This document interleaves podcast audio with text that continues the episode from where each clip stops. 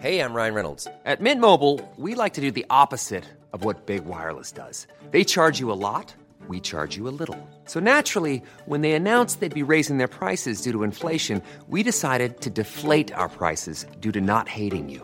That's right. We're cutting the price of Mint Unlimited from $30 a month to just $15 a month. Give it a try at mintmobile.com slash switch. $45 upfront for three months plus taxes and fees. Promo rate for new customers for limited time. Unlimited more than 40 gigabytes per month. Slows. Full terms at mintmobile.com.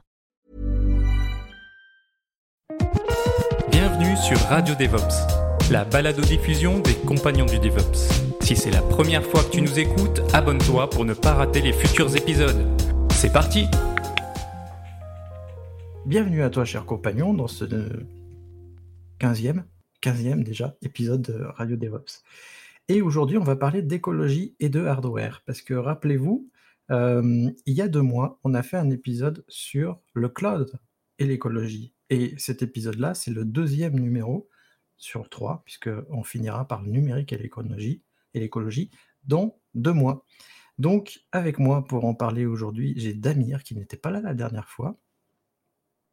Hello à tous. J'ai aussi René qui, pour le coup, est, était là la dernière fois et est toujours, euh, toujours là. Bonsoir Christophe, fidèle au poste. Fidèle au poste, tout à fait. Et Benoît aussi, fidèle au poste, qui était aussi là la dernière fois. Salut Et euh, comme on a beaucoup de choses à dire, parce que si vous voyez les notes que j'ai sous les yeux, on a énormément de trucs, on va y aller.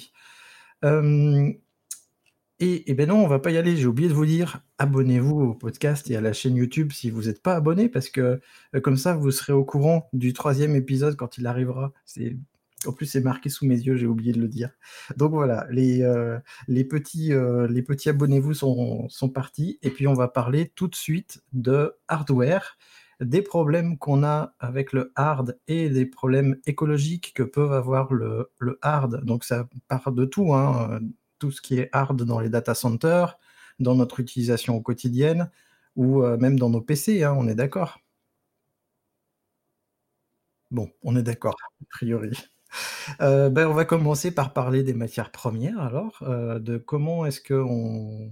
Quel, type de problème on a, en fait, euh, pour le hard. Et moi, je me souviens, il y a deux ans, j'ai assisté à une conférence sur justement l'écologie et le numérique, et il y a un truc qui m'a marqué, c'est que l'interlocuteur, il y a deux ans, nous disait euh, on a des problèmes avec les métaux, les métaux rares, et notamment, il y en a un, je ne sais plus lequel, et ben il y en a que pour 4 ans, et dans 4 ans, ce sera fini. Si on ne trouve pas d'alternative, ben, on n'aura plus, on aura plus certains types de, de problèmes.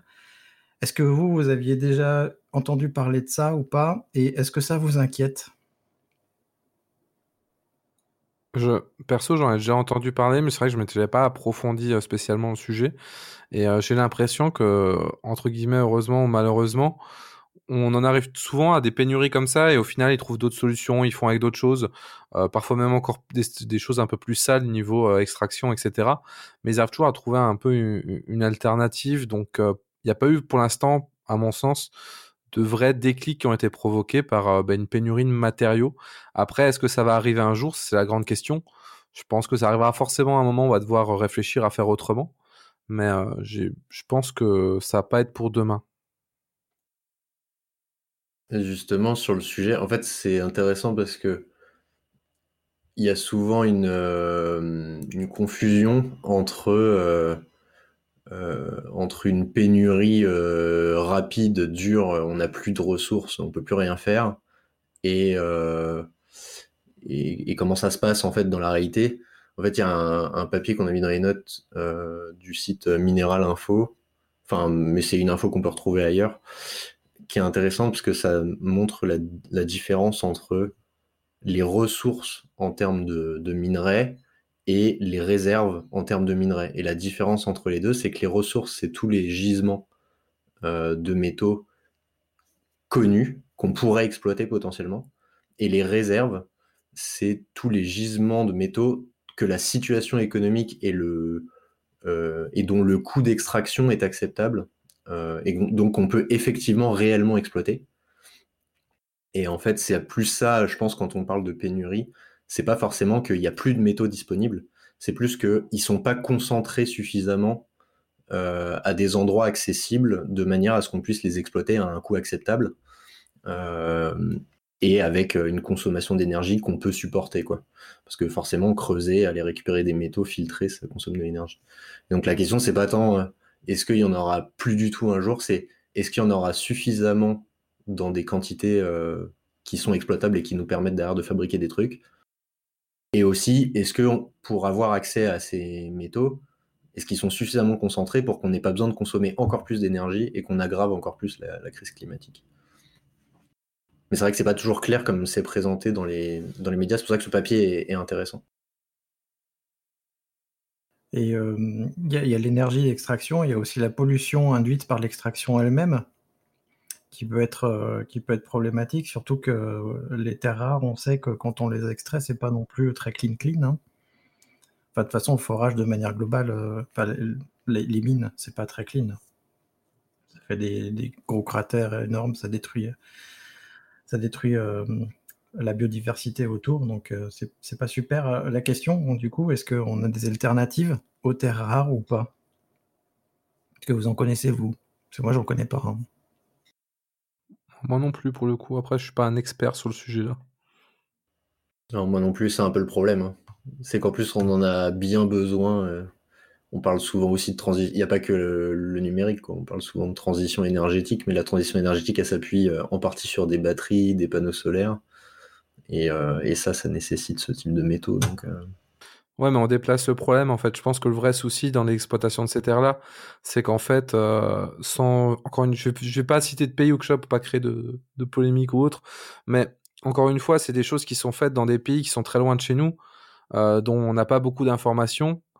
Donc euh, effectivement, pour nous, quand on dit, je prends un exemple, quand on dit regarde ma nouvelle voiture électrique qui a tout dessus, qui fonctionne très bien, qui a nécessité peut-être énormément de, de, choses plus rares ou, ou autre chose, ou mon dernier iPhone ou autre, bah du coup ces choses-là, on se rend pas compte que derrière il se passe des choses et il y a des vrais impacts parce que ça se passe très loin et parce que bah du coup c'est comme quand il y a un mort à 200 km, on s'en fout plus que quand c'est notre voisin. C'est il y a cet effet de distance qui, euh, qui a un nom d'ailleurs que j'ai oublié. Mais je pense que ça joue beaucoup sur l'image qu'ont les gens euh, de, de cet impact environnemental sur les terres rares. Je suis en train de lire l'un des l'un des sites que vous m'avez mis, c'est euh, le le point en matière première qui est, nécessaire pour faire un smartphone. Et euh, dedans, il parle justement de l'antimoine qui est une terre rare, et c'est cette terre rare qui est a priori la plus, euh, problématique en ce moment, qui, va en, théorie tomber en, pénurie avant les autres. Est-ce que euh, justement quelqu'un veut parler de cet article-là sur le poids en matière première que nécessite un smartphone? Ouais, bah c'est juste des, ordres de grandeur. Euh, euh, en gros, ce qu'ils expliquent dans l'article, c'est que pour fabriquer une voiture, alors pas forcément voiture électrique, hein, voiture au sens large, il faut en moyenne euh, extraire 5, 54 fois son poids en matière première, donc c'est déjà beaucoup. Mais en fait, quand on va sur des équipements électroniques, c'est beaucoup plus. Un smartphone, c'est 500 fois son poids en matière première qu'il faut extraire pour le fabriquer. Donc on imagine bien la destruction écologique qui est associée à ça, euh, l'énergie nécessaire, les émissions de gaz à effet de serre associées, etc. Euh, et, donc voilà, c'est juste des ordres de grandeur pour qu'on se rende compte pourquoi en fait le matériel c'est si important. C'est que bah, pour le fabriquer, il y a beaucoup de choses à faire et c'est très impactant. C'est même la partie la plus importante, euh, enfin majoritaire de, la plus grosse partie du problème en tout cas et la plus compliquée, je pense, à résoudre parce qu'il n'y a pas de. Pour l'instant, on a, faut trouver des alternatives euh, et c'est pas forcément quelque chose euh, qui est euh, toujours très simple à ce niveau-là. non, c'est clair. Et puis, les matières premières, c'est qu'une partie du problème parce que là, on va aborder une autre partie du problème, notamment puisqu'on aborde les matières premières, on va aborder la fin de vie de nos appareils électroniques, de nos chers appareils. Et euh, l'un de vous, euh, voulait parler justement de la décharge des déchets électroniques qui est à Agbo. Non, je ne pourrais pas le prononcer. je suis désolé. Ah, c'est pas facile à prononcer. Hein. C'est Agbo Gloshi, quelque chose comme ça. c'est au Ghana.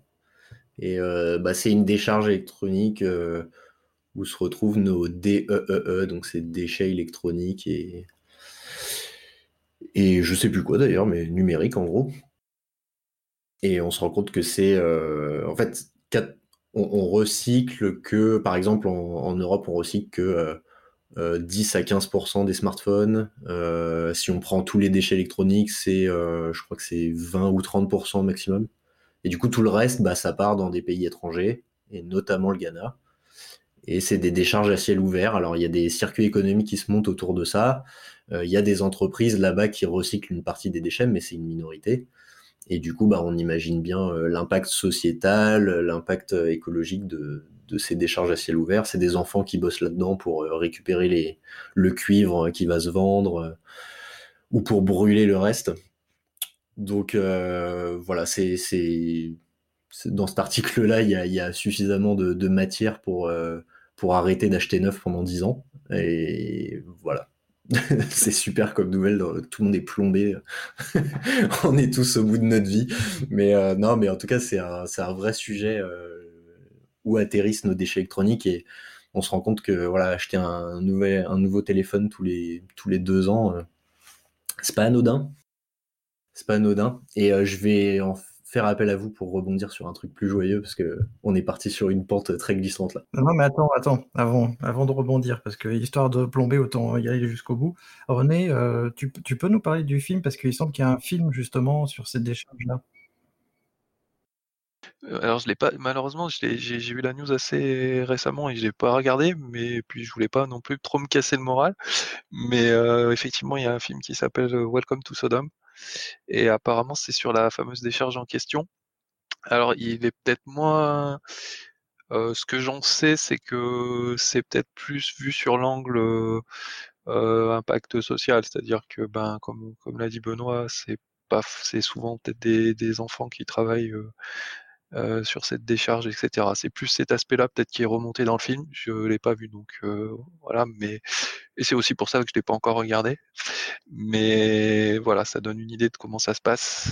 Et je pense que c'est pas très cool. On, met le lien en description pour, euh, pour approfondir.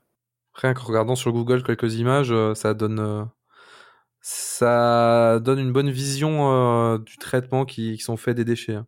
on en revient au problème de euh, que je remontais tout à l'heure, c'est que c'est des choses qui se passent loin, donc les gens en ont moins conscience, ou en tout cas, même s'ils en ont conscience, vont en apporter moins d'importance en se disant c'est loin, c'est sur un autre continent, c'est à des centaines, des milliers de kilomètres, donc euh, moi entre guillemets, j'en ai rien à faire. Ouais, puis après, ça permet, enfin moi, ce que je trouve aussi un peu désolant, c'est que ça permet des fois de se donner bonne conscience. C'est-à-dire que moi, ce qui, un truc qui m'énerve un peu, c'est quand nous on essaye de dire ouais, bah chez nous, euh, chez nous c'est propre, on fait attention, on évite euh, euh, ces problèmes-là. Mais enfin, on les a globalement délocalisés, quoi. Donc c'est c'est pas mieux, voire c'est pire. Déplacer le problème est un gros classique dans le monde à plein de niveaux et dans plein de, choses. Hein. Oui et puis, le fait que ces décharges soient loin de chez nous, et puis ça n'a pas commencé avec ça, hein, ça a commencé avec d'autres types de décharges. C'est une volonté aussi, politique de pas, de pas le mettre sur place parce que si si c'était sur place, je pense que les gens bougeraient un peu plus sur, notre consommation et comme là, c'est loin, ben, on n'en parle pas. Il y a aussi une question de coût. Hein. Moi, j'avais visité quand j'étais quand j'étais jeune, euh, une époque euh, assez lointaine maintenant. Bah, j'avais visité une, usine de recyclage en France euh, de, certains matériaux. Une usine recycler des matériaux coûte très cher, surtout quand on le fait en France. C'est quelque chose qui coûte très cher et la personne qui avait ce qui, qui était responsable globalement de cette de ce de ce lieu nous expliquait qu'en fait, il tenait grâce à des subventions, des choses comme ça, pour justement réduire les empreintes de déchets. Mais il nous disait très bien que si jamais demain, il devait vraiment avoir un business qui était rentable, c'était pas tenable parce que, bah, avec les coûts qu'il avait d'exploitation pour euh, du coup recycler des appareils ou recycler des déchets, bah, les gens pouvaient acheter du neuf en, matériaux ou du matériau qui était à peine extrait. Donc à un moment, bah, les gens ils sont pas, euh, dire, ils sont pas prêts à payer plus pour la même chose.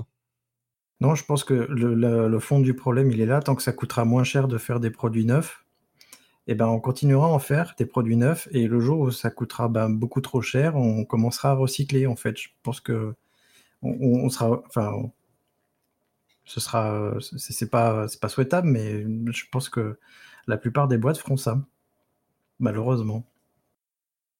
Bon allez, Benoît, tu voulais nous, euh, nous sortir un peu de notre torpeur euh, et de notre déprime. Sauve-nous.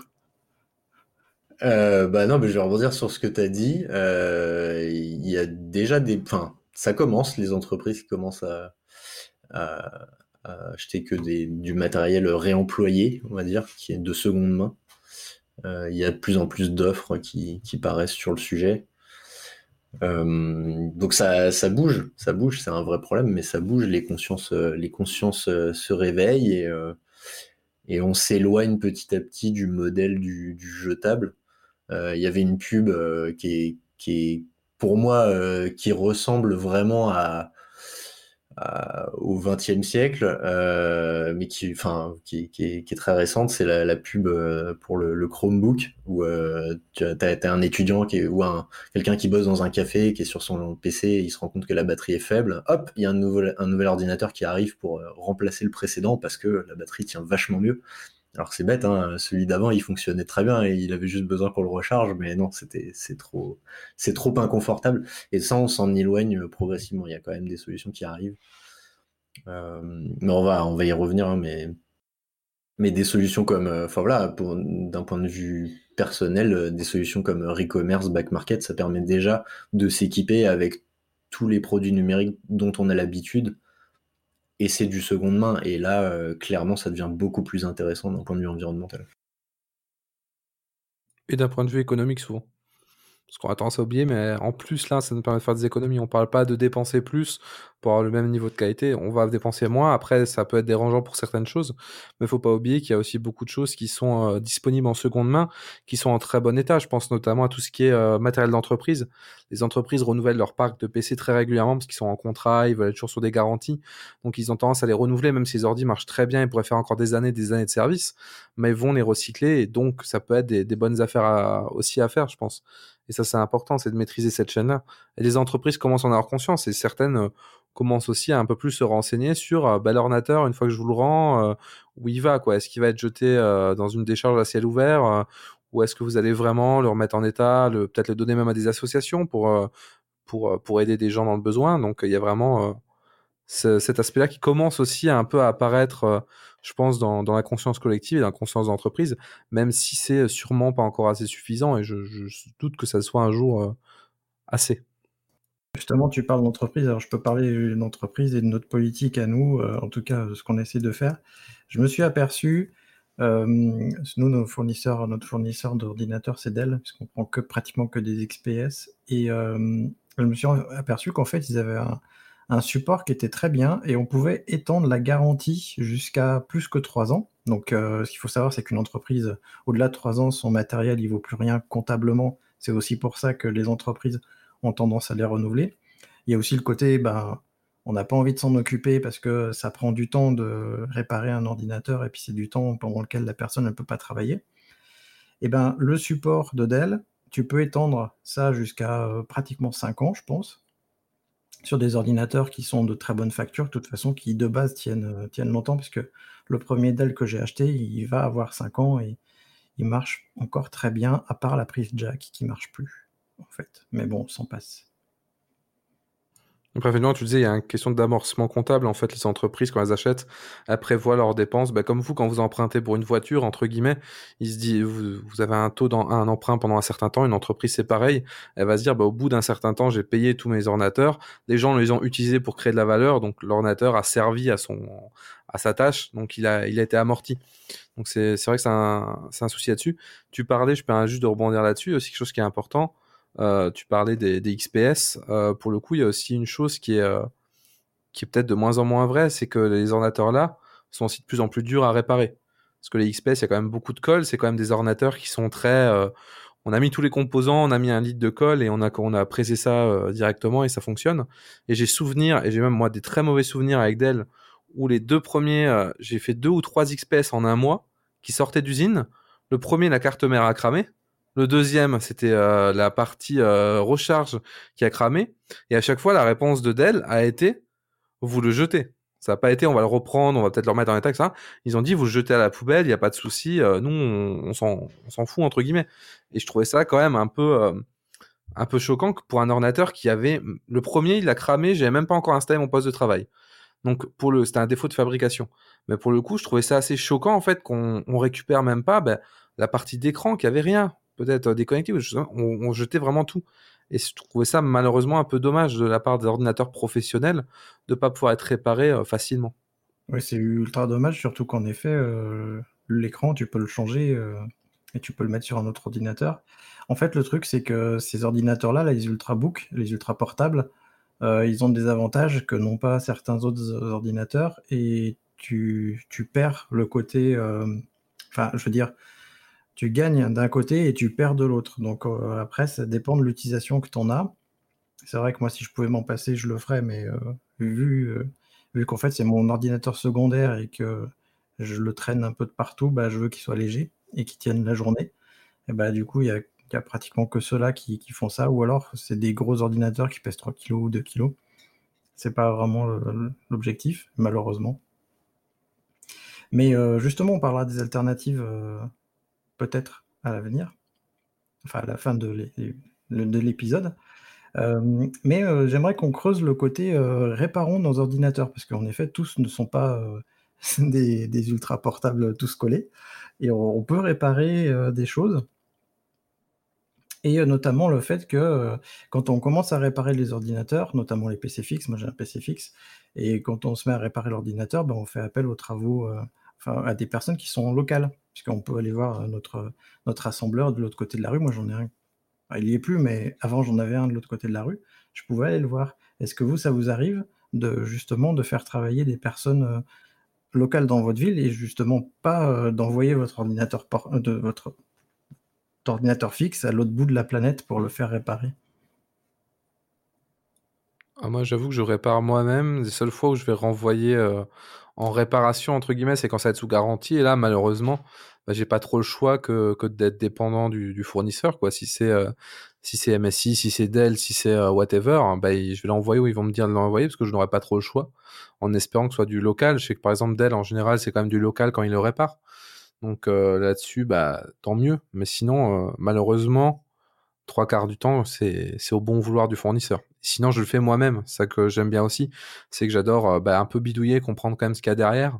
Je trouve que, que c'est quand même intéressant, même si euh, je suis loin de dire euh, d'identifier tous les composants sur une carte mère et dire exactement à, quoi sert chacun. J'aime bien un peu comprendre comment ça marche derrière par curiosité. Ap- ap- Après, c'est le souci, c'est enfin un des soucis, c'est que c'est on a alors on y revient peut-être un petit peu et on verra ça dans les alternatives, mais c'est vrai que c'est de moins en moins réparable et puis c'est de moins en moins modulaire. Euh, euh, dans les années euh, 90, euh, ben les PC c'était standard, on pouvait, euh, enfin voilà, pratiquement chaque composant pouvait se changer.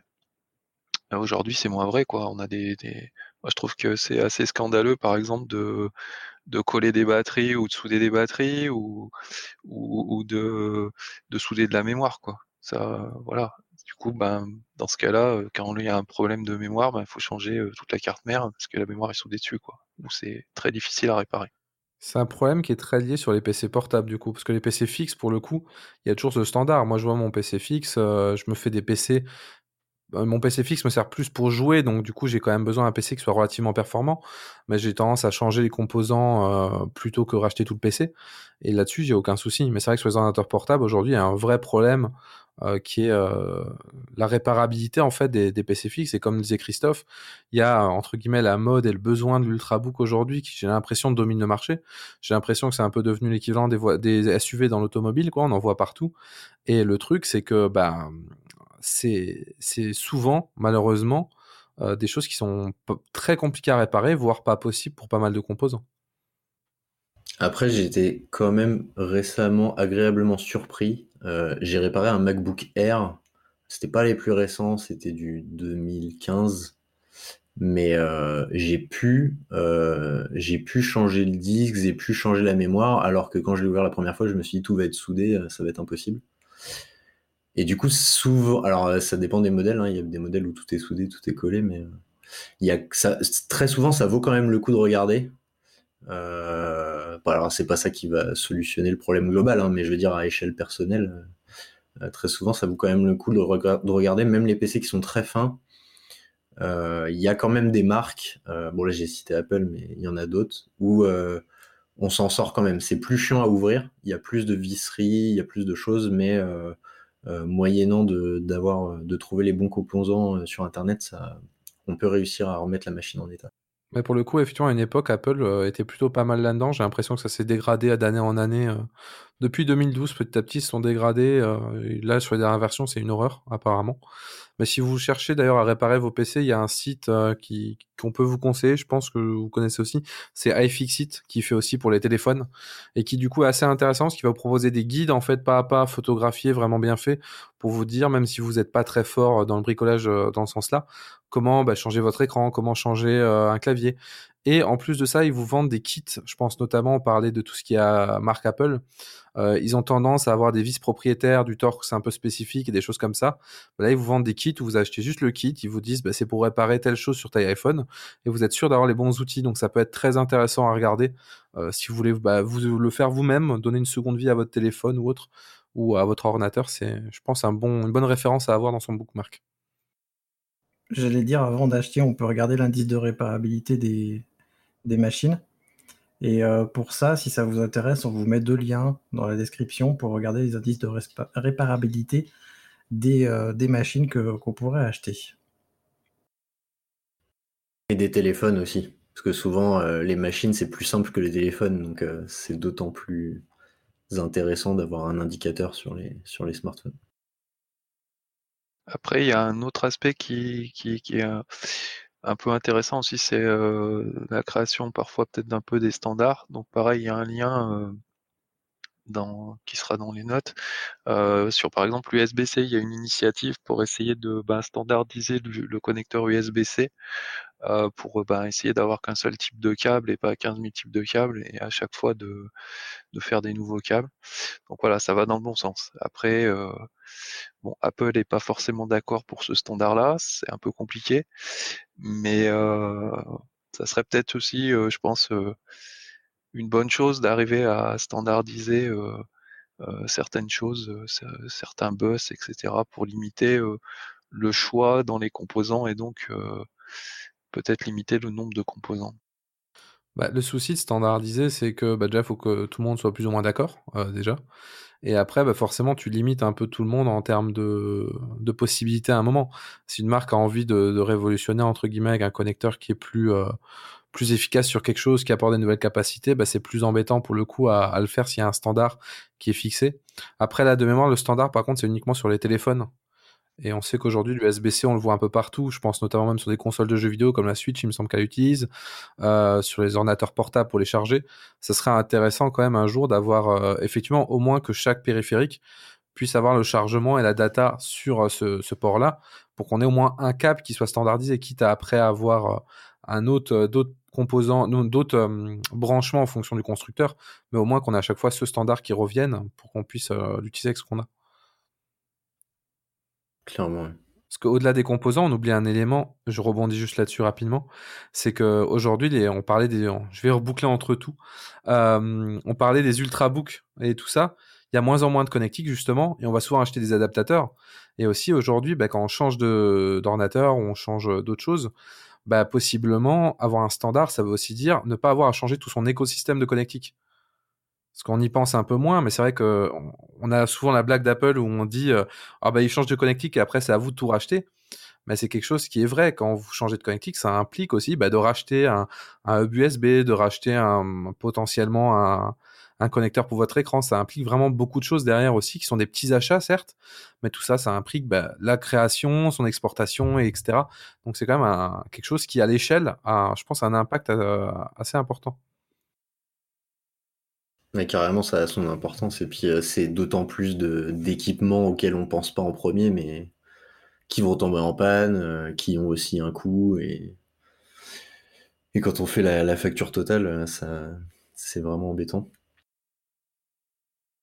Moi, ça me fait penser, on parlait de réparation, il y a un autre truc qu'on n'a pas encore cité, c'est... alors, il y a des sites comme ça, comme iFixit, qui permettent d'aider à, à réparer euh, ou à trouver des solutions avec son matériel existant. Il y a tout un tas de sites d'associations qui s'appellent les Repair Café, Euh, moi, je suis au Repair Café de Châtillon, personnellement. Et c'est une. Alors, bon, là, avec le Covid, forcément, euh, c'est c'est plus compliqué pour organiser les ateliers, hein, je vous cache pas, mais, mais c'est vraiment super intéressant parce que hum, c'est euh, réparer ses équipements, mais euh, collaborativement. Et ça va du coup plus loin que la simple démarche personnelle de je répare mon PC, je suis très content, euh, ça fonctionne, ou je répare ma caméra, je suis très content, ça fonctionne. Euh, c'est qu'en fait, bah, la personne qui est pas initiée au coin de la rue, derrière, elle va savoir le faire aussi. Elle va savoir réparer son imprimante, etc. Et là, on parle d'un truc qui est beaucoup plus intéressant, puisqu'on parle d'impact global, et, on parle de formation au sujet, quoi. Et euh, moi, je vous encourage vraiment à vous rapprocher du Repair Café le plus proche de chez vous. Vous avez un site qui s'appelle repaircafé.org, qui, avec une map qui vous permet de voir à côté de chez vous euh, quel est l'assaut qui, qui fait ça. Euh, et c'est vraiment très intéressant. En plus, c'est assez marrant. Il y a un petit effet jeu, vidéo quelque part, enfin gamification dans le truc, parce que quand on fait des ateliers, en fait, on, pèse les appareils qu'on répare. Et à la fin, vous avez le total à la fin de l'atelier, et c'est assez impressionnant. Enfin, j'ai plus les chiffres en tête, mais tu as des ateliers où tu peux avoir 300 kilos d'appareils réparés, parce que si ça, si dedans tu as une télé, euh, un petit congélo, ça va, ça va vite, mais voilà, c'est gratifiant, ça fait, c'est jovial et surtout à la fin, voilà, il y a des personnes qui repartent avec leur appareil réparé et qui ont une idée de comment faire la prochaine fois par elles-mêmes. Et j'ai envie de dire qu'au-delà d'avoir une idée, savent tout simplement que c'est réparable. Parce qu'il y a aussi, euh, aujourd'hui, je pense qu'une grande majorité de la population qui euh, technologiquement euh, fait qu'utilisateur pense que certaines choses sont juste pas réparables. Parce qu'on quand on va les ramener dans des entre dans des magasins ou des choses comme ça, ils vont nous dire ça va vous coûter plus cher en réparation qu'autre chose. On vous fait une promo, on vous le reprend. Vous avez le dernier modèle entre guillemets qui, est possible. Donc il y a aussi tout simplement, je pense, ouais, cet effet de entre guillemets de, démocratiser le fait que non on peut réparer les choses c'est pas parce que c'est électronique que c'est pas réparable et que c'est ultra complexe et qu'il faut 10 ingénieurs de la NASA pour le moins de trucs euh, c'est possible de le faire. Oui du coup ça fait écho à l'obsolescence programmée euh, et au fait que pendant longtemps il y a eu euh, énormément de choses qui étaient euh, programmées et conçues pour euh, justement s'épuiser. Et rappelons que Aujourd'hui, en France, l'obsolescence programmée est, enfin, est interdite, il me semble, et que en théorie, euh, les, les objets qui sont vendus, enfin, en tout cas les appareils électroniques, ne devraient plus être programmés pour ça.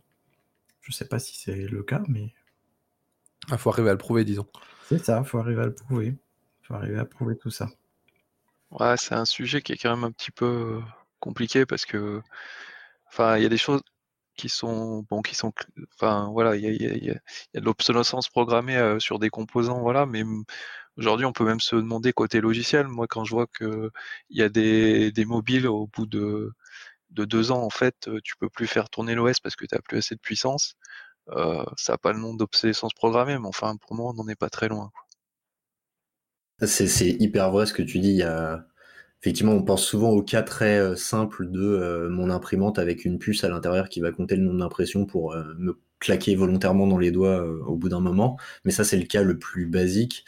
Mais tu complètement raison sur le fait que il y a un truc d'ailleurs qui s'appelle, enfin que j'ai vu être appelé, je sais pas si c'est le vrai nom, l'obsolescence psychologique.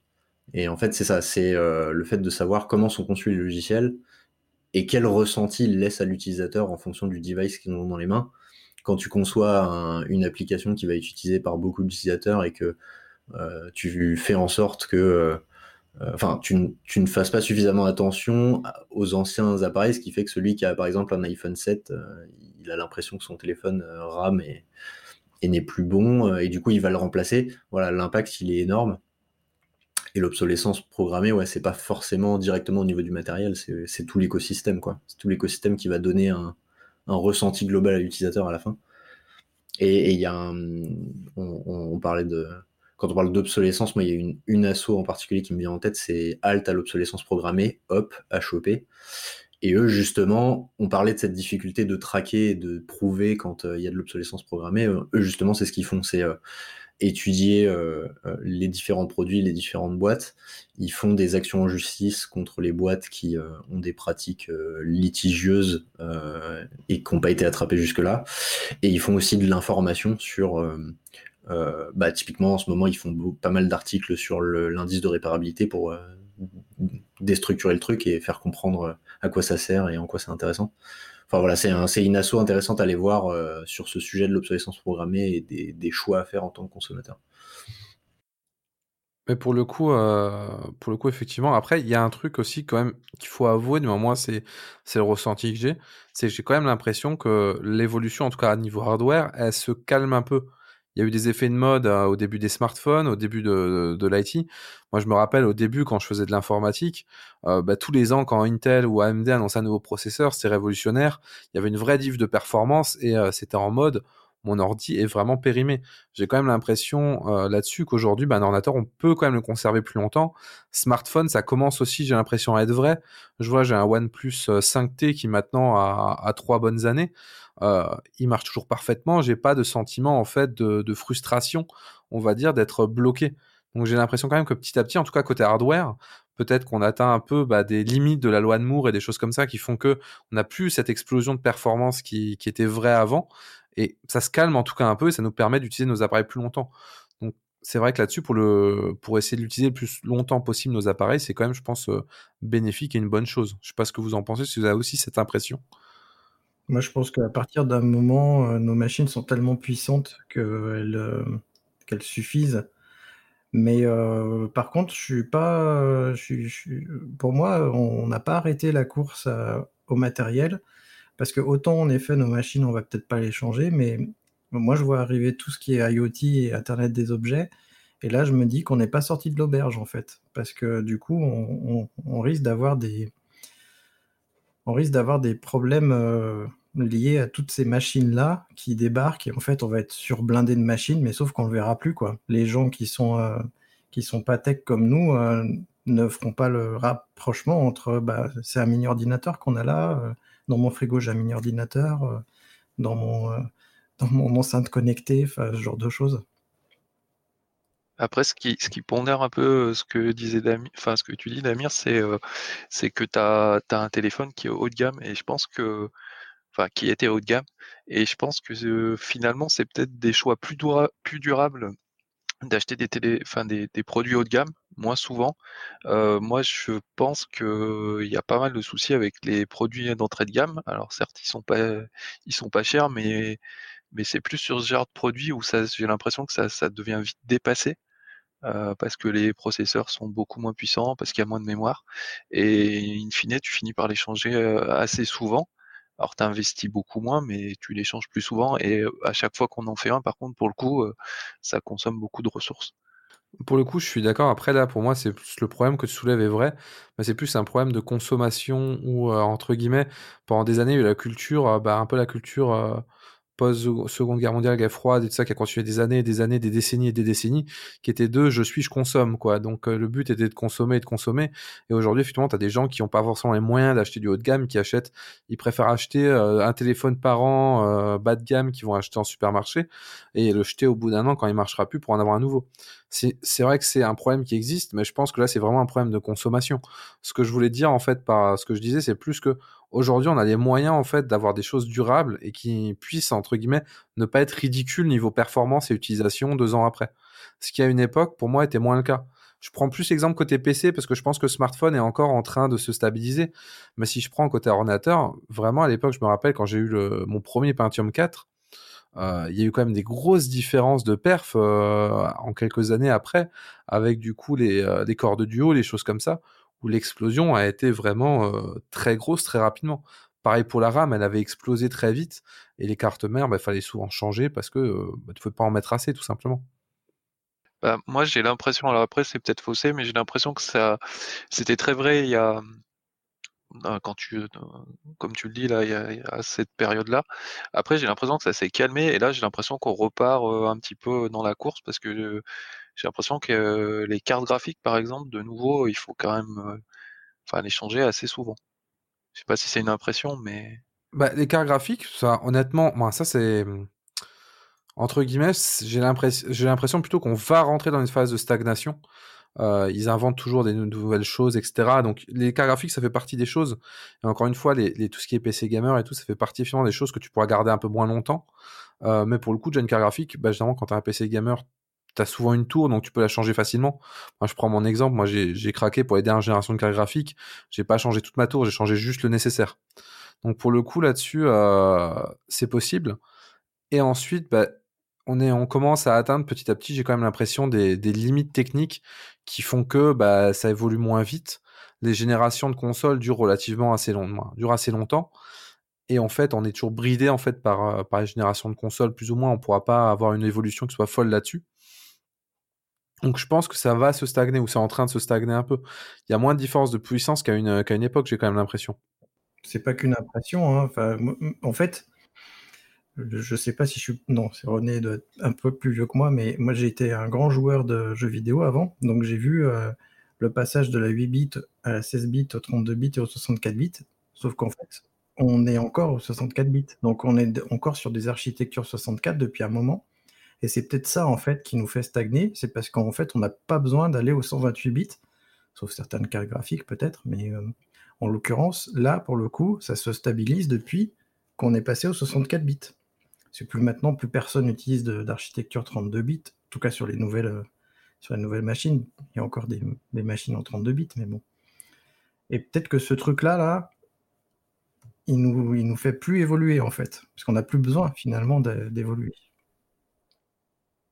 Mais après, le, problème, enfin, parce que là, on parle d'évolution du hardware et de la capacité, mais justement, toute la question, c'est, parce que évidemment, quand à un moment donné, même si c'est pas aujourd'hui, on va arriver à une limite sur la capacité, mais du coup, si côté software, on, on continue à faire euh, grossir les besoins pour une utilisation finalement similaire euh, dans un périmètre donné, bah, du coup, c'est là où on va avoir un retour de bâton sur cet aspect euh, obsolescence euh, psychologique, parce que nos machines, elles seront très puissantes, mais euh, pour la même chose, on, va, on va utiliser toutes, ces, toutes les ressources. Moi, je vois un exemple tout bête. bon, moi, mon, laptop, il est 2012, donc j'essaye vraiment de, d'être clean sur cette partie-là, tant bien que mal, mais il y a quand même un truc que j'ai dû faire, c'est upgrader la RAM pour passer à 16 Go. Pourquoi? Parce que à partir du moment où tu as 4 Slack ouverts, on va quand même en parler deux secondes. Hein. Euh, le client de Slack euh, en électron là, euh, à un moment donné, il faut arrêter de se moquer, du monde pour lancer une messagerie. J'ai besoin de 4 gigas de RAM quoi. Juste pour la messagerie. Enfin, il y a un vrai vrai problème aujourd'hui. on est en mode YOLO sur les développements. Il y a de la ressource, je la consomme. Si tu as besoin de plus de ressources, bah, quand tu es côté serveur, on est dans le cloud, on lance plus de, on, alloue plus de ressources. Et quand on est côté utilisateur, oh bah t'inquiète pas, de toute façon, il va racheter un laptop dans deux ans et il aura plus de RAM. Enfin, il y a quand même des gros gros problèmes à ce niveau-là, et c'est ce qu'on disait un peu au début. C'est que moi je suis d'accord que les machines aujourd'hui, elles permettent de faire plein de choses, mais si on freine pas l'augmentation des besoins sur la partie soft, euh, bah, en fait, on voit déjà les effets. Aujourd'hui, il y a déjà des personnes qui remplacent leur machine ou leur téléphone, alors que c'est des machines complètement décentes. C'est juste que les usages, le besoin des usages a explosé. Ouais, mais là, je vais rebondir directement là-dessus. Est-ce que le vrai problème, euh, c'est vraiment un problème de possibilité? Non, c'est un problème financier. C'est que pour l'instant, bah, quand tu dois optimiser quelque chose, ça te coûte moins cher de faire la chose à l'arrache et de dire à la personne, bah, la RAM est pas chère, t'achètes de la RAM. Ça coûte moins cher aujourd'hui de, se dire, bon, j'ai une petite fuite de mémoire sur mon soft, je vais rajouter 16 Go de RAM sur mon serveur et ça ira. C'est des choses qui malheureusement sont devenues simples et sont beaucoup moins chères que redévelopper les choses. Surtout qu'on va pas se mentir, aujourd'hui, des développements qualitatifs et optimisés, ça coûte cher. La qualité de code, ça coûte cher. Faut, faut arrêter de se leurrer là-dessus, hein, c'est pas gratuit. Et en plus de ça, euh, bah, ça prend du temps, c'est pas magique. Donc pour le coup, bah, on préfère augmenter en fait les ressources pour une question bah, de coût en fait et euh, de gestion. Bah, le jour où ça deviendra plus cher d'augmenter les, on va dire les ressources que de développer, on développera. Mais c'est une question encore une fois de gestion de coût tout ça. Surtout qu'on n'avait pas le, pas le choix il y a quelques dizaines d'années. on était obligé de faire à l'économie. quand je programmais en C, on était obligé parce que les serveurs suivaient pas si tu si tu n'allais pas à l'économie si tu n'avais pas des, des, programmes assez optimisés. Bah, tu pouvais, mais il fallait racheter des gros serveurs, ce qui était très cher encore une fois. Oui, et puis euh, ça prenait du temps, hein, parce que ton serveur qui était installé à l'autre bout de la planète, euh, parce que c'était toi l'éditeur qui installait le serveur, euh, il fallait te le trimballer sous le bras, aller l'installer. c'était pas pareil. Hein. Le cloud n'était pas là encore. Donc c'est beaucoup plus facile aujourd'hui de dépenser Mais est-ce que c'est pas induit justement par tous ces frameworks et ces couches de frameworks et, le fait qu'en fait, de plus en plus, les développeurs sont loin de la machine? Je parle du C, c'est pas anodin, le C, c'est proche de la machine. Le Rust, on en parlait dans Actu DevOps, c'est un peu plus proche de la machine, mais les trucs comme euh, Java, Ruby, Python, qui sont un peu moins proches de la machine et qui, en plus, on rajoute un framework, deux frameworks, trois frameworks, est-ce que justement ça n'encourage pas cette, euh, cette obésité des programmes C'est un peu le fou la poule, hein, j'ai envie de dire. Euh. Il y, a certainement de ça, mais quelque part, euh, ça, peut démarrer d'autres choses aussi. Enfin, je rejoins Damir sur le fait que, à mon avis, c'est systémique. Hein. À partir du moment où ton économie elle est basée sur, de la production de ressources et, et pas sur ce que ça coûte à l'environnement ou, euh, ou, au climat, bah, le problème il est posé à l'envers. Et après, effectivement, les frameworks, pour moi, c'est une étape de, du problème, mais ça, ça s'auto-alimente au final, puisque on se dit, euh, bah, en fait, maintenant, si je, si je standardise tel usage, si j'utilise tel framework, je vais être comme toutes les autres entreprises à côté de moi, et donc, du coup, je vais trouver des développeurs plus facilement, et donc, je vais trouver de la doc plus facilement, et donc, euh, voilà, etc. Mais au final, si dans un premier temps on n'a pas fait quelque chose d'ultra optimisé, c'est parce qu'on n'était pas drivé par, euh, cet aspect-là. Il y a aussi, comme tu disais, un effet de mode. C'est que j'ai l'impression qu'aujourd'hui, tout ce qui est framework et tout, il y a un effet de Ah, bah, telle entreprise fait ça sur le marché, il y a ça, j'ai besoin de dev, c'est une ressource rare, faut faire tel framework. On se dit des fois, tant pis si le framework n'est pas optimisé, tant pis si le framework il est lourd, tant pis si, euh, on le connaît pas assez bien pour en faire quelque chose de bien, on va l'utiliser quand même en fait. Parce que c'est encore une fois, ce sera plus simple de trouver des gens, donc au final. Euh, parce que justement, le fait que ce soit plus simple de trouver des gens, euh, c'est pas euh, l'autre euh, face de la pièce qui dit en fait, il n'y a pas assez de gens pour justement pouvoir faire plus de développement. En fait, c'est pour ça qu'on va à l'économie, parce qu'on a une pénurie de, de talents ou de moyens, je sais pas. Mais il y a une pénurie de moyens et il y a une pénurie clairement de talents. Et quand je dis talent, c'est encore une fois, j'insiste bien sur des, euh, développeurs seniors vraiment, avec des profils où, euh, où, ils savent vraiment ce qui se passe derrière et ils savent optimiser. Et ça, c'est une grosse problématique qu'on voit. En tout cas, moi, je la croise encore régulièrement en entreprise, où c'est des personnes qui euh, utilisent des langages, mais ne savent pas vraiment comment ça marche derrière. Malheureusement, c'est quelque chose que je constate souvent. Et même dans les métiers de l'opérationnel, j'ai souvent des gens qui, qui me lancent des serveurs très gros, alors qu'en fait, euh, bah non, en fait, ça marchait sur un petit serveur. Il fallait juste que tu optimises une variable sur, ton, ta config et ça passait. Alors c'est marrant ce que tu dis parce que moi dans mes études on a appris comment ça fonctionnait un processeur, ce genre de choses. Est-ce qu'aujourd'hui justement, je devrais peut-être que je demande à mon apprenti, mais est-ce que c'est encore le cas? Est-ce qu'on on apprend aux nouveaux développeurs comment fonctionne un processeur, la mémoire, les bus, etc. pour euh, justement euh, pouvoir un petit peu optimiser les choses?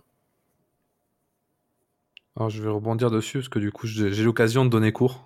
Donc là, pour le coup, je, me permets de rebondir directement si je parle un peu beaucoup. Euh, bah, alors oui, c'est encore le cas. La plupart, la plupart, ça dépend des écoles, mais la plupart des écoles ont encore des cours, ce qu'ils appellent d'architecture de base. Donc du coup, comment est fait un ordinateur, comment ça marche?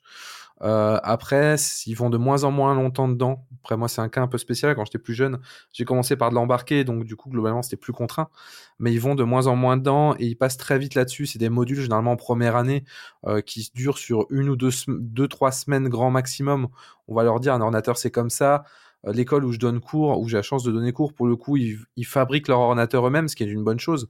Mais en fait, euh, ça passe tellement vite dessus. Après, il y a tellement une masse d'informations qui arrivent, une masse de frameworks, quelque chose comme ça, et de couches en fait qui s'accumulent, que ça finit pour eux par être totalement abstrait en fait, parce que bah au bout de cinq ans, ils ont vu tellement de choses que le, le truc qu'ils ont vu de l'ordinateur au début, c'est ok, c'est comme ça, mais c'est tout. Il n'y a pas vraiment de. En fait, les cursus veulent tellement que les personnes soient employables, donc mettre tous les buzzwords entre guillemets, qu'au final, j'ai l'impression que toute la partie bah, culture de comment tout ça marche derrière, culture des, euh, des connaissances de base, euh, des standards, etc., elle y est de moins en moins. Parce que le programme n'a pas changé. Généralement, un, ingénieur, c'est sur 5 ans les études. Et par contre, le nombre de techno à connaître, le nombre de choses à connaître, il a explosé. Là, je vais, lancer un truc euh, peut-être un peu polémique, mais moi, ça, quelque part, ça me fait me demander, est-ce que quelque part, il n'y a pas juste trop de thunes dans la tech?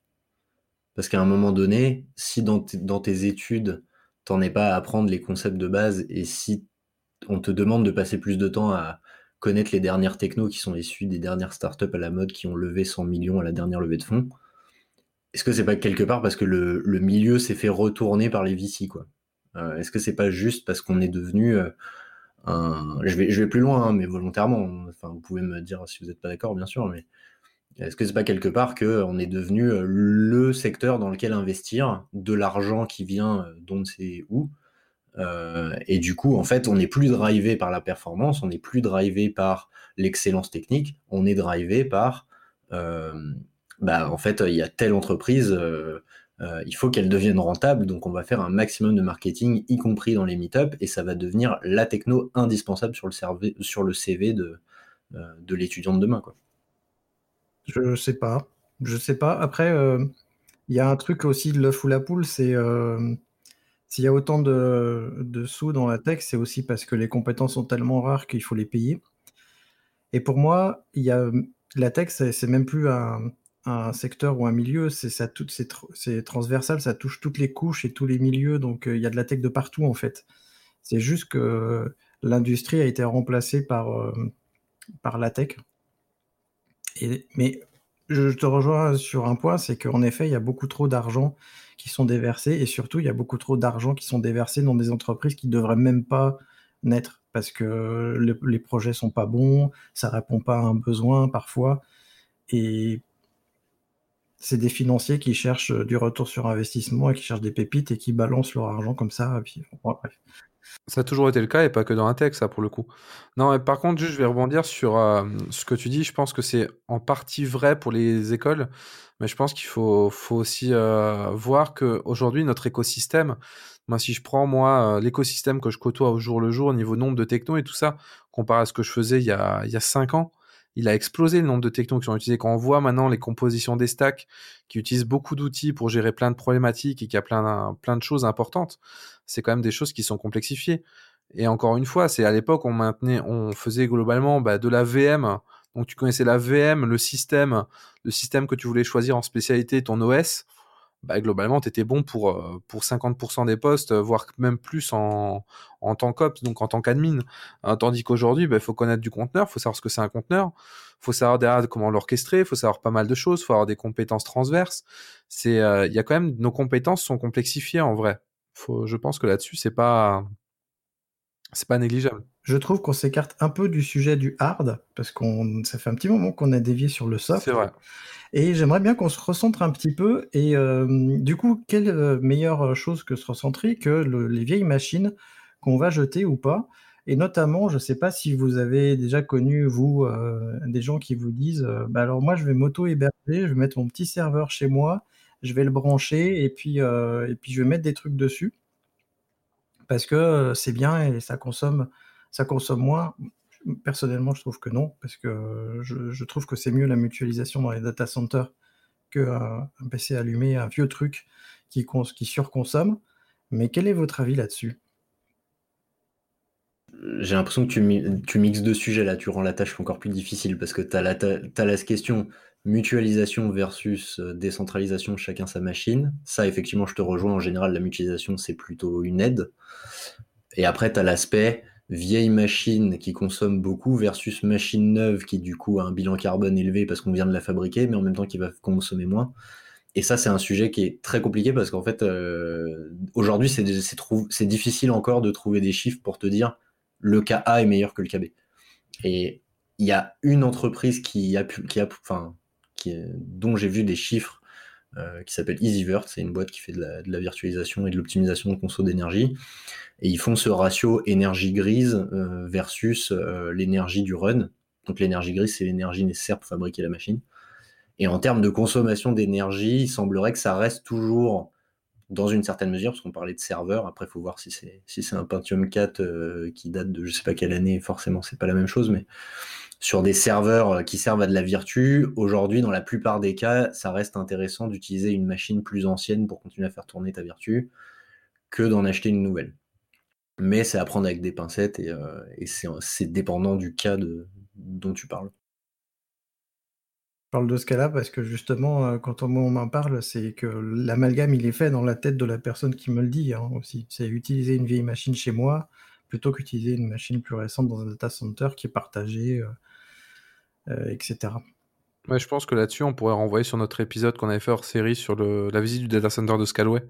On avait vu justement la mutualisation, tout ce qui est refroidissement et tout ça, où c'est vraiment pensé en fait pour être optimisé au maximum parce qu'eux ont des gros enjeux à faire ça à grande échelle, alors que vous, chez vous, bah, globalement, ça va être plutôt euh, plutôt bah, optimisé à la rage, de la récup, vous allez avoir une alim qui est pas adaptée, des fois une alim qui est très mal classée, donc il va consommer beaucoup de ressources pour pas grand chose.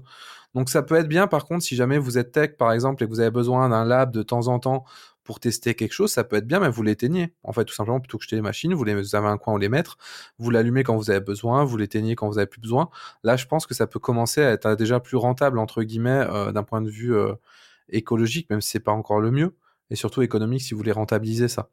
Et euh, pour la partie euh, des, vieilles machines, il faut aussi penser que si jamais vous êtes hors cloud, du coup on parle pas de cloud vu que c'est, on parle de la partie physique, bah ça peut être aussi rentable, je pense, quand on est en entreprise, des vieilles machines, moi, ce que je faisais quand j'étais euh, dans des, dans des DSI avec des, des bonnes vieilles baies à l'ancienne, c'est que bah, les anciennes machines, on les récupérait et on s'en servait pour des environnements de test, pour euh, des environnements de build, pour des environnements temporaires, pour des choses comme ça qui avaient moins d'impact dans les performances ou globalement, bah, si on perdait de la perf, c'est pas très grave. Euh, ça peut servir. Même aujourd'hui, si vous avez besoin de runner CI/CD sur GitLab, pourquoi ou sur autre, pourquoi pourquoi ça serait pas déconnant de mettre des vieilles machines? Les perfs, c'est un peu moins grave. Si on attend une minute de plus le job, et que c'est un gros job qui s'est pas fait souvent, pourquoi pas? Surtout que tu peux mettre plusieurs machines hein, si c'est dans ce cas-là, et c'est pas des machines où en effet tu as besoin de haut dispo et tu peux les perdre, c'est pas grave. Là, pour le coup, je suis assez d'accord avec vous, euh, euh, c'est très très bien. Surtout qu'on réutilise des vieilles machines et, euh, et c'est pas des machines de production qu'on a besoin de superviser ou autre. Est-ce qu'on parlerait pas des alternatives, euh, puisqu'on s'est bien quand même miné le moral pendant euh, bien plus de 50 minutes là, est-ce qu'on parlerait pas un petit peu d'alternatives ou de, bonnes petites choses qui pourraient nous, faire respirer un peu et nous faire sortir de tout ça? Qui veut commencer avec euh, les laptops justement? Je peux en parler, c'est un lien que, que j'ai vu cette semaine sur un lap, enfin ça s'appelle Laptop Framework. Euh, donc apparemment des, des laptops qui dont l'objectif est d'être facile à réparer et, et euh, voilà. Voilà. Donc c'est, alors je sais pas si c'est nouveau, mais en tout cas bah c'est pas forcément une mauvaise initiative, je pense. Euh, du coup, ouais, ce que j'allais dire, c'est que je pense que beaucoup de monde l'a vu passer, cette news-là, elle a été assez virale, euh, que ce soit sur Twitter euh, ou autre. Et c'est vrai que ça m'a un peu choqué qu'on insiste aujourd'hui pour dire, regardez, on a conçu un ordinateur, on peut changer la carte mère, on peut changer l'écran, on peut changer la RAM. Et moi, j'ai un, je prends toujours à titre perso des ThinkPad justement que je rachète d'entreprise quand elles changent de génération. Donc moi j'ai un ThinkPad qui est assez vieux, ça peut me tenir des dizaines d'années et bah, j'ai toujours pu faire ça avec. J'ai déjà changé mon écran sur des ThinkPad, j'ai déjà changé la RAM, j'ai déjà changé la batterie, j'ai déjà changé quasiment toutes les pièces et j'ai jamais eu de difficulté. C'est toujours conçu de manière à ce que ça soit réparable facilement. Donc qu'on en arrive à mettre ça en avant, c'est aussi un peu triste sur l'état qu'on met par défaut sur la réparabilité des objets en fait. C'est se dire que bah en fait on considère normal qu'un objet soit pas réparable, bah, surtout un un laptop qui est quand même un composant assez cher aujourd'hui. Hein. C'est pas anodin de claquer 1500 balles dans un ordinateur. Pour beaucoup, c'est même euh, pas possible. Et je trouve ça triste qu'on en arrive là. Après, le cette idée d'ordinateur framework, il y a des choses qui sont quand même intéressantes et qui, je pense, apportent des nouveautés. Je pense notamment aux connectiques qui sont changeables. Ça, c'est quelque chose qui est actuellement pas possible à ma connaissance sur la plupart des, sur 99% des ordinateurs facilement et de manière propre, c'est-à-dire sans péter le plastique ou autre. Et là, par contre, il y aurait vraiment des prises en fait génériques qu'on pourrait changer si demain vous allez, euh, bah, je sais pas, par exemple, quand je donne cours des fois dans des vieilles écoles, dans des vieilles salles de classe, c'est souvent du VGA encore, il n'y a pas d'adaptateur. Bah, je pourrais me dire, bah, clap, je mets un clap euh, VGA entre guillemets. Après, je peux l'upgrade sur euh, du je peux directement sur, sur du HDMI, etc. Donc, je pourrais upgrade juste ma connectique. Ça, c'est la partie intéressante. Mais pour le reste, je dois avouer que j'étais un peu choqué de, de me dire qu'on en était là, qu'on était à se réjouir de pouvoir changer la RAM, la batterie euh, sur un PC. Moi, j'ai un X250, je crois que j'ai tout changé dessus euh, depuis le début. Moi, tout changé. J'ai changé quand même pas mal de choses dessus, j'ai jamais été bloqué, jamais senti limité pour le coup. Oui, mais c'est pas un ultra portable tout collé. C'est aussi pour ça. Non, mais il est quand même assez réduit en vrai, le form factor. Mais là, euh, je trouve ça. ben, en fait, je trouve ça dommage que quand on s'est dit on va faire petit, on n'ait pas eu plus de réflexion que juste se dire on va faire petit. On aurait dû avoir, pour moi, une réflexion euh, qui est plus euh, dans le mode bah, on va faire petit, mais on va pas pour autant perdre ce qu'on avait comme avantage. Ouais, je suis parfaitement d'accord avec toi. Après, euh, là justement, euh, je suis sur les spécifications. Euh, Le portable, il fait 1,3 kg, ce qui est assez léger pour un portable de cette taille. Euh, c'est un 13 pouces et demi. Il fait, euh, il fait 16 mm, un peu moins de 16 mm de, de hauteur. Du coup, c'est assez fin aussi. Euh, je suis assez, euh, je suis assez surpris du coup parce que c'est proche d'un ultra portable. Alors, moi, j'émettrais des réserves parce que du coup, euh, en effet, tout est modulaire, tout est changeable, tout est réparable, mais tout est, achetable chez eux, chez Framework, et du coup, il n'y a pas de, de- de- d'outils standards, hein, d'outils excusez-moi, de, matériel standard qui sont interchangeables. Du coup, je fais le rapport avec les PC fixes. Là, pour le coup, tu changes une barrette de RAM par une autre barrette de RAM d'une autre marque, etc. Peut-être qu'à l'avenir, on pourra le faire, mais est-ce qu'aujourd'hui on peut le faire ou est-ce qu'on est marié euh, finalement avec Framework et on en revient au problème du euh, on est marié avec euh, la personne qui édite le PC finalement? De ce que j'ai regardé, en tout cas pour le matériel en soi, ça reste du standard, c'est du CPU Intel, c'est de la RAM, c'est de la DDR4 euh, avec des références, donc tu peux en acheter où tu veux. Euh, pareil pour le disque, ce qui va juste être effectivement propriétaire peut-être, c'est ces fameuses extensions de cartes qui vont être les cartes qui vont permettre de changer en fait les, types de connectiques que tu as sur ton, PC. Ça effectivement, je pense que ce sera problématique. Et du coup, juste pour info, tu vois, mon PC est totalement réparable, mon ThinkPad, je viens de regarder, il fait 1,3 kg en 12,7 pouces. Et il fait euh, 20 mm de hauteur, donc il est un peu plus épais, quoi. Mais globalement, on est quand même sur de l'ultra portable. Je te, rejoins, Damir. J'ai un X220 et enfin bon après, voilà, chacun a ses usages et je comprends qu'il y ait besoin d'une batterie qui tienne plus longtemps, qu'on ait besoin d'un truc plus fin. Je peux comprendre clairement.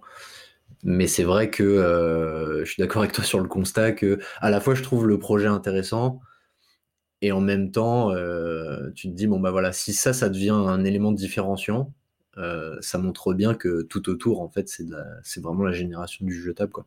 Et tu vois un truc que j'aimerais bien avoir, un truc ce qui ferait que le, le projet je le trouverais encore plus intéressant, c'est si ça intégrait aussi une notion de traçabilité et de garantie sur la manière dont c'est fabriqué, sur l'impact sociétal, euh, sur les conditions de travail des gens qui bossent sur la chaîne de production, comme ils font sur Fairphone par exemple. Euh, parce que effectivement, c'est bien que l'ordinateur dure, c'est bien qu'il soit réparable, c'est bien qu'on puisse changer les pièces, mais c'est encore mieux si on peut euh, avoir une idée de l'impact à la fabrication et si cet impact est limité.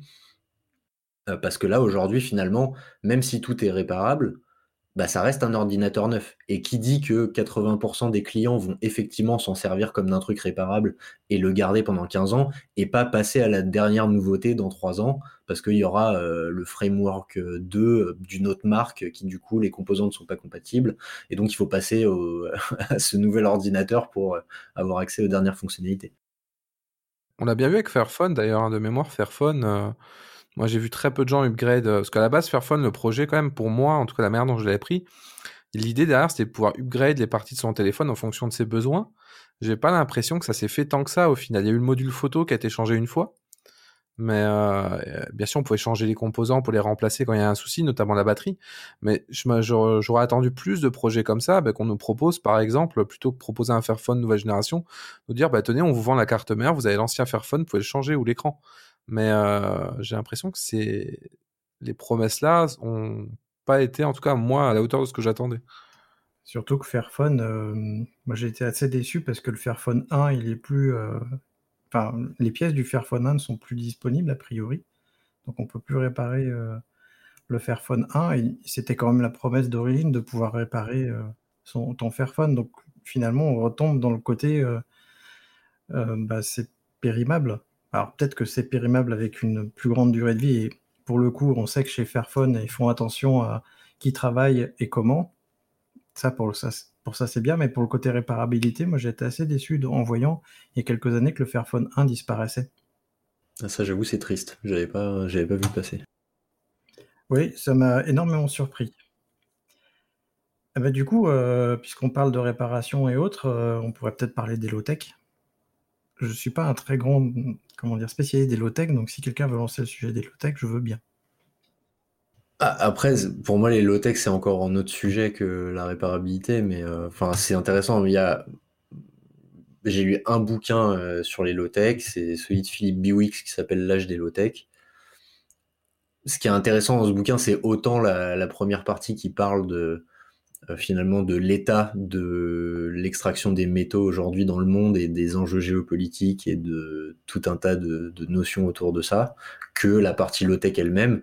Au final, la partie low-tech, euh, clairement, je suis pas un expert non plus, mais grosso modo, déjà, il y a une première question à se poser si on veut être dans l'axe low-tech, c'est de se dire est-ce que j'ai besoin de technologie pour faire euh, tel truc avant de se dire ok comment je le fais? Déjà c'est est-ce que j'ai bien pensé le besoin? Est-ce que finalement je pourrais pas faire la même chose avec euh, euh, une, une lâche caricature mais une roue en bois et du papier pour noter les noter ce que j'ai à noter? Euh, en gros, c'est un peu ça l'idée. Je, je vendrais très mal le truc, mais l'idée c'est de se dire aujourd'hui on fait de la technologie pour à peu près tout. Est-ce qu'il n'y a pas des cas où on a mal pensé le, sujet et finalement on pourrait le faire avec quelque chose de beaucoup plus simple, donc beaucoup moins impactant? Exemple, est-ce que j'ai besoin d'une brosse à dents connectée qui me donne des statistiques en temps réel sur mon smartphone? Alors qu'une brosse à dents euh, classique fait l'affaire aussi. Voilà, ça c'est un bon exemple, je trouve. C'est un très très bon exemple. Moi, je, je suis assez inquiet aussi de la. Je l'ai dit tout à l'heure sur l'Internet des objets, mais je trouve qu'en effet, euh, le solutionnisme technologique est en train de nous gangréner. Et alors, c'est bien la tech parce que ça peut résoudre plein de problèmes, mais est-ce que ça résout pas des problèmes dont on n'avait pas besoin en fait qu'ils soient résolus comme ça? Je, trouve que c'est quand même dommage de vouloir tout mettre dans la tech. Et moi, je serais d'avis quand même qu'en effet, on est un monde où il y a moins de technologie, tout en gardant Internet et de revenir à certaines choses euh, dont on n'avait peut-être pas besoin. Typiquement, euh, moi je suis en train de me rendre compte, j'ai mon PC portable, mon PC fixe, mon smartphone, et, euh, justement dans l'avenir, peut-être qu'un seul smartphone pourrait suffire. Damir, tu voulais parler Oui, j'allais dire, là c'est au-delà du solutionnisme, là c'est carrément inventer des problèmes. Mais c'est encore une fois, on, arrive à un problème de plus commercial et sociétal de se dire, faut vendre des choses, faut innover, faut créer même de l'innovation, même s'il n'y a pas, et on invente le problème. J'ai envie de caricaturer, mais c'est un peu comme les objets qu'on nous vendait dans des émissions euh, pour ceux qui ont qui ont connu ça, euh, les téléachats, les choses là, on voyait des vidéos, les gens avaient toujours des problèmes qui n'étaient pas des problèmes dans la vraie vie. On avait 10 000 solutions pour faire ça, et ils vous vendaient l'objet révolutionnaire, qui en soi ne changeait rien, parce que vous l'aurez résolu le problème. Mais là, c'était différent. Et j'ai l'impression que c'est un peu pareil dans la tech. On essaie d'en mettre partout parce que bah, ça fait vendre, parce qu'aujourd'hui, il faut que tout soit connecté, etc. Mais la réalité derrière, c'est que des fois, bah, il n'y a juste pas de problème à régler. Encore une fois, si je prends l'histoire de la brosse à dents, il n'y a pas de problématique à régler. Ça vous empêchera pas de devoir aller voir un dentiste euh, pour faire des check-ups réguliers. Ça va pas vous soigner, ça va pas améliorer spécialement les choses. Donc, euh, c'est juste du, commerce, encore une fois. Donc, euh, c'est même plus pour moi du solutionnisme. C'est juste de vouloir mettre de la tech vraiment partout par mode et pour vendre justement, est-ce que, parce que moi, dans, mon idée, à l'avenir, euh, je vais déjà parler de cloud computing et de edge computing, mais d'après moi, les trucs comme ça, les smartphones, ça pourrait très bien être notre seul ordinateur. On pourrait le brancher à un écran euh, vu les puissances qu'il y a là-dedans, on peut très bien avoir des connexions à Internet et du coup avoir un ordinateur dans le cloud qui soit pas allumé tout le temps et du coup le matériel sur lequel tourne l'ordinateur peut servir à plein de gens différents au fur et à mesure de la journée et de la nuit puisqu'on est répartis de partout. Pour, pour moi, il y a un truc de cet ordre-là et de plus avoir des PC surpuissants sur place mais qui soient dans les data centers et du coup qui servent à plus de gens et donc au final consommer moins finalement de matériel. Non, mais je pense que pour le coup, y a... ça peut être une solution pour certaines choses. Après, bah, il y aura toujours le problème de souvent les ordinateurs, on utilise tous à la même, euh, au même moment. Je prends un exemple très simple. Si on regarde le, cloud computing qui essaie de se faire sur le jeu vidéo, bah, au final, le souci, c'est que bah, on se connecte tous en même temps. Quand on rentre du boulot, on a envie de se faire une partie d'un jeu et on va tous utiliser à ce moment-là. Donc, cette paralysation des, ressources, malheureusement, elle n'est pas toujours euh, ultra, euh, autant efficace qu'on le voudrait, parce que nos consommations se font par pic. C'est un peu comme l'électricité. C'est pas lissé sur une journée, on utilise tous l'électricité à des moments un peu précis. Donc pour le coup, c'est la première problématique, mais en soi, oui, ça pourrait être une solution. Après, il y a déjà eu des projets de portables justement qui servent de PC qui ont été annulés, que ce soit par Microsoft ou que ce soit par euh, Ubuntu, il me semble Canonical, du coup, qui en avait fait un. Et je trouve ça bien dommage, mais je suis d'accord que ça pourrait être une solution. Et après, il y a aussi un autre chose, c'est qu'on oublie aussi un peu, c'est le rapport à l'objet. Alors là, je digresse totalement, on part sur autre chose, mais euh, il y a quand même aussi un plaisir, je pense, de, de gens, peut-être pas de tout le monde, mais de posséder des choses. Moi, je te prends un exemple. Aujourd'hui, avoir un iPhone aussi, ou à des choses comme ça, c'est aussi un rang social. C'est de se dire, regarde, j'ai le dernier iPhone, etc. Euh, j'ai un, j'ai cet ordinateur, j'ai cette carte graphique.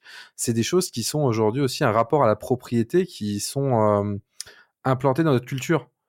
Et c'est pareil, et ça on le retrouve dans plein, plein de systèmes, je pense notamment à l'automobile.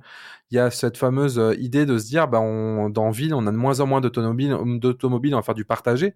Mais dans la réalité, c'est beaucoup plus compliqué parce qu'il y a ce rapport à la propriété de se dire, ouais, mais là c'est à moi quand même, c'est quelque chose socialement.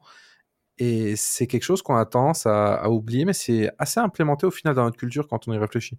Mais encore une fois, là on digresse et on part plus sur du sociétal ou des choses comme ça. Mais oui, mais néanmoins, euh, moi, j'ai plus de voiture depuis longtemps et j'utilise des voitures partagées et c'est beaucoup moins de problèmes à gérer. Parce que justement, je ne fais que l'utiliser. Je suis pas forcément Non, je l'ai fait, je l'ai fait aussi et j'ai acheté une voiture à cause de ça. Trop de problèmes, euh, trop cher déjà et, euh, et beaucoup trop de soucis là-dessus. Mais c'est encore après, c'est un cas, un cas en, un autre cas quoi. Et ton idée, je la, je la trouve intéressante, Christophe. C'est juste après, il faut voir en termes d'usage, quand tu prends l'image globale du truc, est-ce que réellement ça a un impact positif derrière? Parce qu'effectivement, sur le principe, c'est très intéressant de se dire j'ai plus qu'un équipement au lieu de 2, 3, 4, et je m'appuie sur une ressource dans le cloud. Mais derrière, ça, ça donne accès à de nouveaux usages. C'est-à-dire que tu as des gens qui vont, je sais pas, par exemple, qui jouaient pas à des jeux vidéo très gourmands avant parce qu'ils n'avaient pas envie de s'acheter une tour ou une, ou une console, mais du coup, ils savent qu'ils peuvent euh, jouer avec leur téléphone, donc ils vont le faire. Sauf que derrière, ça, ça a un impact en termes de service, parce qu'il faut bien consommer de l'énergie pour faire tourner le service aussi. Donc la, question, elle est complexe parce que c'est pas juste savoir si tu as enlevé des équipements, ça effectivement c'est un bon point, mais est-ce que derrière en enlevant ces équipements, t'as pas créé des nouveaux usages et qu'au final, au global, euh, tu as peut-être plus d'utilisateurs d'un service qui est pas forcément un truc indispensable non plus. Enfin bon, c'est intéressant, mais je trouve la question plus complexe que juste la question du matériel. Ah bah probablement. Euh, j'aimerais qu'on aborde un dernier sujet avant de clôturer. C'est, euh, je vous ai gardé celui-là pour la fin, c'est l'ARM. Donc pour ceux qui connaissent pas l'ARM, c'est une architecture, euh, c'est un jeu d'instruction pour processeurs qui, qui permet de faire des processeurs plus petits, moins puissants, mais qui consomment presque rien et qui chauffent presque pas, du fait euh, on peut mettre beaucoup plus de puissance machine dans, la, même quantité d'espace et euh, surtout en les alimentant avec beaucoup moins de puissance. Et de fait, en les refroidissant beaucoup moins. Et moi, je me pose beaucoup de questions depuis quelques années sur les ARM et les data centers qui, qui, euh, qui pourraient être passés en ARM.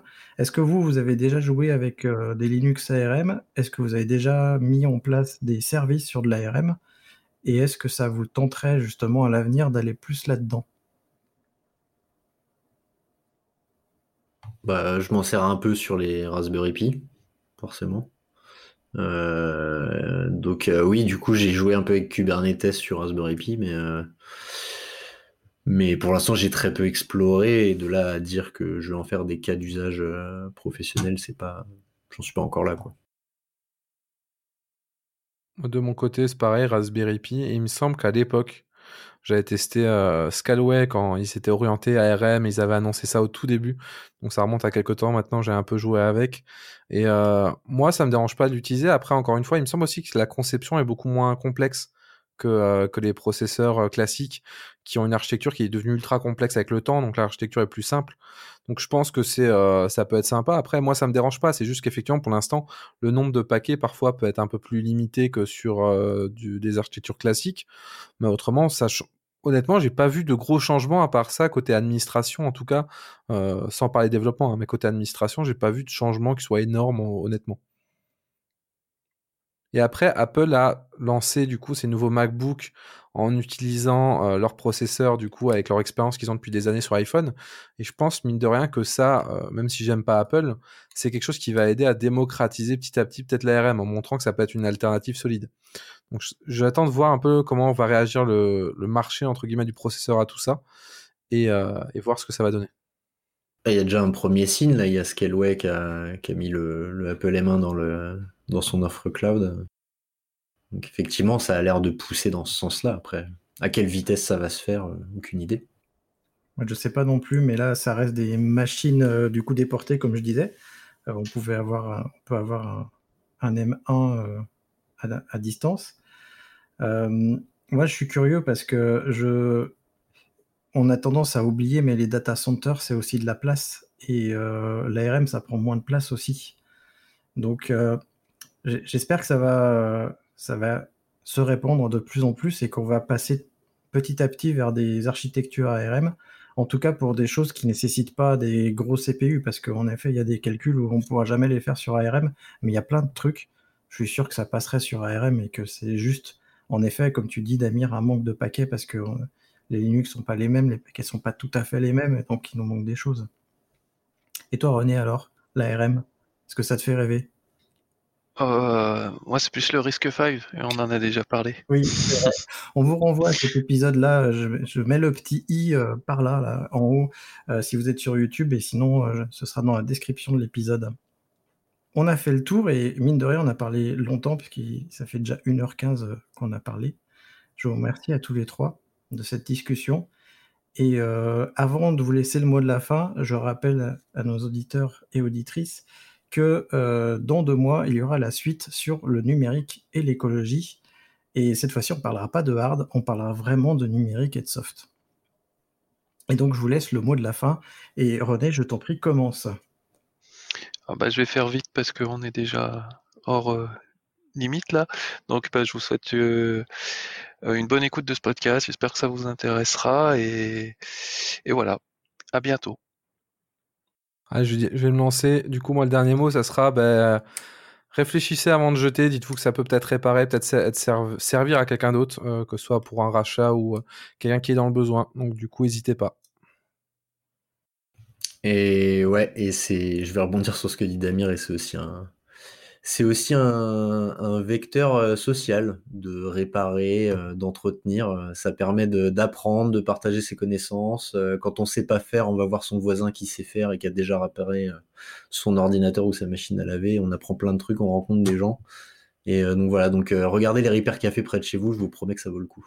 Enfin, dès qu'on pourra se rapprocher, quoi les Repair Café, les Fab Labs aussi, parce qu'il y a beaucoup de Repair Café dans les Fab Labs aussi. Si jamais euh, c'est pas estampillé Repair Café, euh, si vous trouvez un Fab Lab, euh, je suis sûr que vous trouverez des gens aussi pour vous aider. Eh bien, merci à tous et je vous dis, moi, à très bientôt. Merci d'avoir écouté Radio DevOps. N'oublie pas de noter l'épisode, plus la note sera élevée et plus il sera mis en avant dans les applications. Tu peux aussi le partager, ça nous aidera à le diffuser et à rendre le mouvement plus visible. Si tu as envie de discuter du mouvement, alors rejoins-nous dans la communauté des compagnons du DevOps.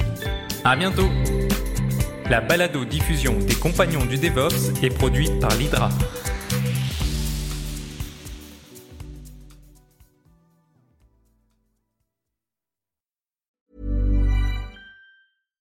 Hi, I'm Daniel, founder of Pretty Litter. Cats and cat owners deserve better than any old-fashioned litter. That's why I teamed up with scientists and veterinarians to create Pretty Litter.